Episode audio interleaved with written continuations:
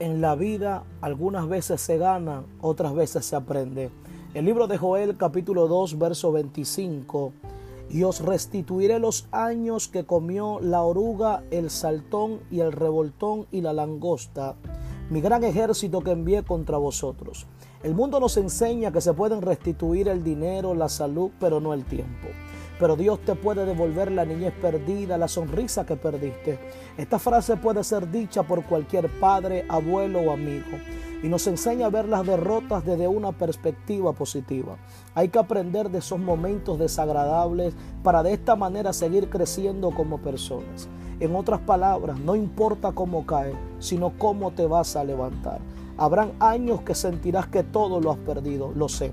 Pero quiero desafiar a alguien, no te enfoques en lo que has perdido, sí, no te enfoques en lo que pasó ayer, no te enfoques en lo que pasó el año anterior. Retoma el vuelo. Yo le vengo a decir a alguien que necesita retomar el vuelo, porque hay un camino largo que te está esperando. Hay puertas grandes que se van a abrir, hay portones grandes que se van a abrir, incluso hay naciones que te están esperando. Para seguir enfrentando los desafíos de la vida, recuerda, hay cosas que pueden ser restituidas, pero no el tiempo. Yo no sé hay gente que se ha enfocado en el dolor y en el fracaso. Y en medio de cada cosa en donde te has enfocado, todo el tiempo que has perdido, todo el tiempo que perdiste, yo vengo a declarar sobre la vida de alguien hoy. Prepárate, retoma tu vuelo, porque lo único que no vuelve hacia atrás es el tiempo perdido.